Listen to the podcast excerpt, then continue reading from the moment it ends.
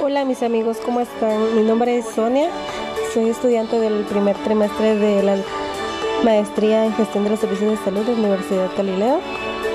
El día de hoy pues eh, estamos haciendo ejercicio, un nuevo podcast. Sean bienvenidos. En este día, en este espacio, hablaremos acerca de lo que es la negociación y sus tipos en el ámbito empresarial, por lo que espero poderles ayudar en su día a día y no olviden suscribirse para ponernos en contacto. Empezamos.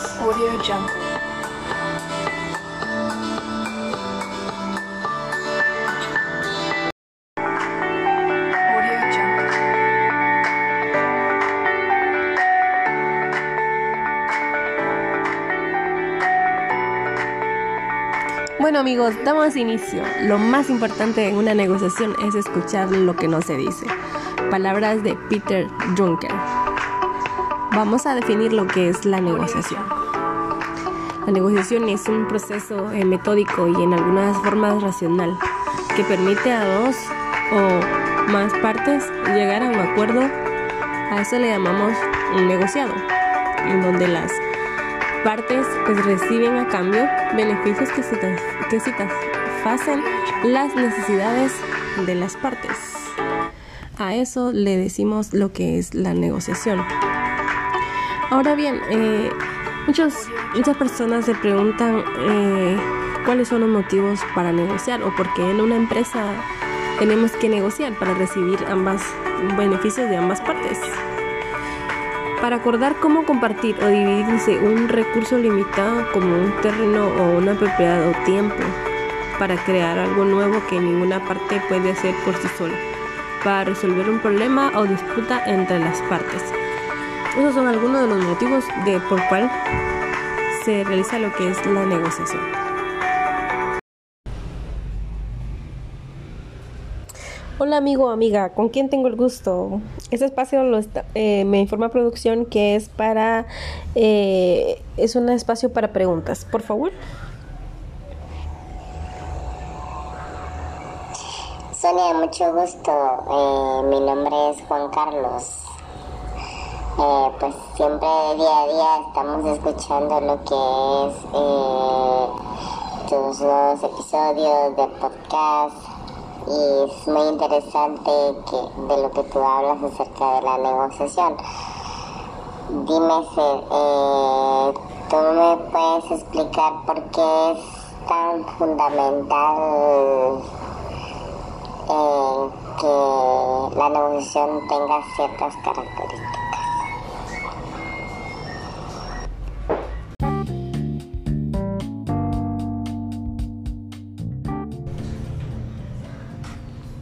Bueno, mi amigo Juan Carlos, muchas gracias por comunicarte con nosotros. Hay dos o más partes. Es una de las características fundamentales de la negociación. ¿Por qué es, tú nos dices eh, por qué es importante? Bueno, ahora bien, es muy importante porque si no existen ambas partes, pues no se puede llevar a cabo, ¿verdad? Eh, siempre tenemos que mejorar o siempre brindar un beneficio para hacer una negociación.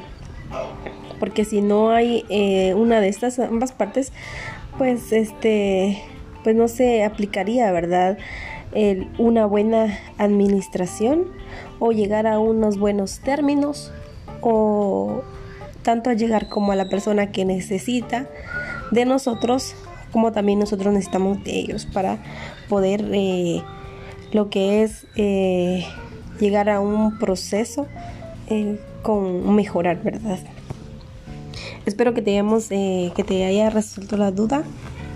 Muchas gracias por, por ponerte en comunicación con nosotros. Y seguimos amigos.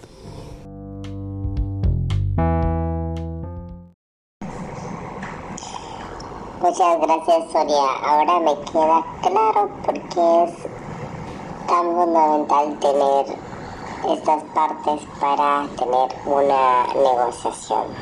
Gracias, amigo.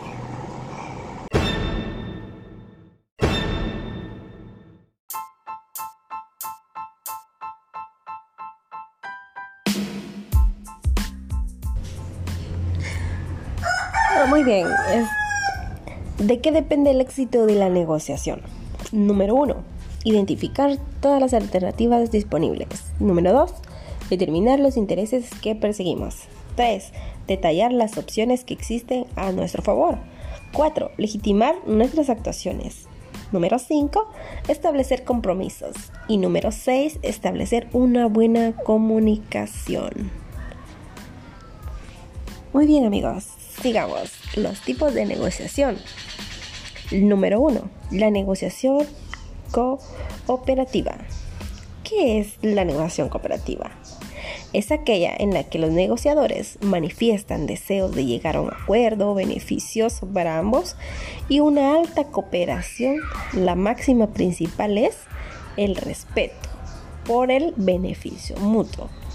Una negociación cooperativa se da lugar cuando la relación entre los negociadores se alargará en el tiempo por ejemplo, las negociaciones cooperativas se dan entre proveedores y clientes en lo que la relación en el tiempo es más importante que la ganancia a corto plazo. El segundo tipo de negociación es la negociación competitiva. Es aquella en la que los negociadores demuestran una débil comparación e incluso no colaboran. Lo importante aquí es la victoria final es aquí entonces cuando los poderes de ambas partes entran en juego y se utiliza la información que se tenga sobre la otra parte. Un ejemplo, se dan entre compradores y vendedores, en lo que la relación entre ambas partes no implica una relación extensa en tiempo.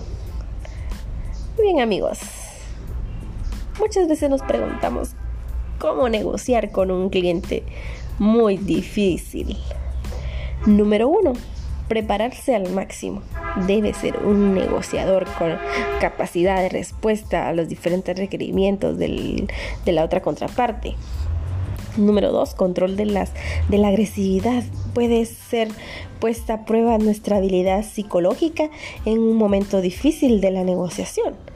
No utilizar el precio como estrategia de negociación Oigan, por favor amigos, el precio no es lo único que se negocia, sino que preparar todas las demás variables. Esas son tres características de cómo negociar con un cliente difícil. Así que tenemos que tener, por favor, tenemos que tener muy en cuenta estas características, ¿verdad? Para poder tratar con estas personas. Ahora, ¿cómo negociar con un cliente más difícil? Bueno, aprender a escuchar, enfocarse en los reales requerimientos del cliente, concentrarse en lo que trata de decir, resumir los acuerdos, tomar una precisión de los acuerdos que se vayan desarrollando, la visión doble para negociar, tener la habilidad de ponerse en el otro puede como que dar un valor agregado a las decisiones, ¿no? Muy bien. También comenzar por los puntos de acuerdo, como toda negociación tiene un punto crítico que al final serán claves en los resultados.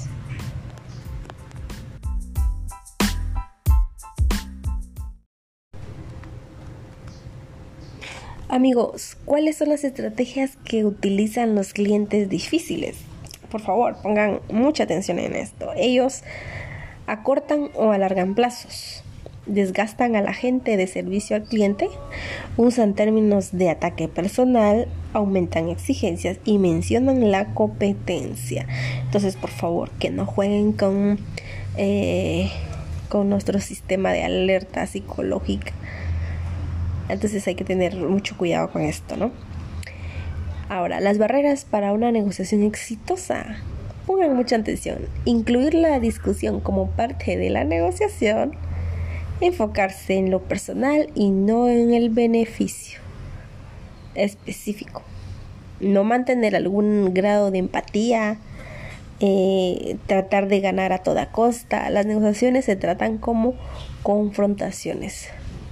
Estas son una de las barreras que se interfieren y ustedes no me dejarán mentir que eh, se dan día al día en toda clase de empresa, negocio, cualquier en cualquier lugar, incluso hasta en los propios mercados, eh, en todos lados, cuando usted quiere adquirir algo. Estas son las barreras. ¿Cuándo no se recomienda negociar? Bueno, cuando es consciente que se perdería terreno, eh, cuando no le interesa el tema de negociar, cuando no tiene el tiempo para negociar, cuando hay una actuación de mala fe, cuando eh, no es este, preparado, cuando las peticiones no sean éticas, cuando esperan pueden mejorar su posición. Por favor, entonces atendamos a estas recomendaciones. Muy bien amigos. Amigos y compañeros y las personas que escuchan este podcast, fue eh, de mucho agrado haber conversado eh, un poquito, haber explicado, espero que les haya ayudado y pues nos estamos viendo en una próxima. Pásensela genial y por favor no olviden suscribirse y darle like aquí al post y compartir si le fue de ayuda. Muchas gracias. Hasta una próxima.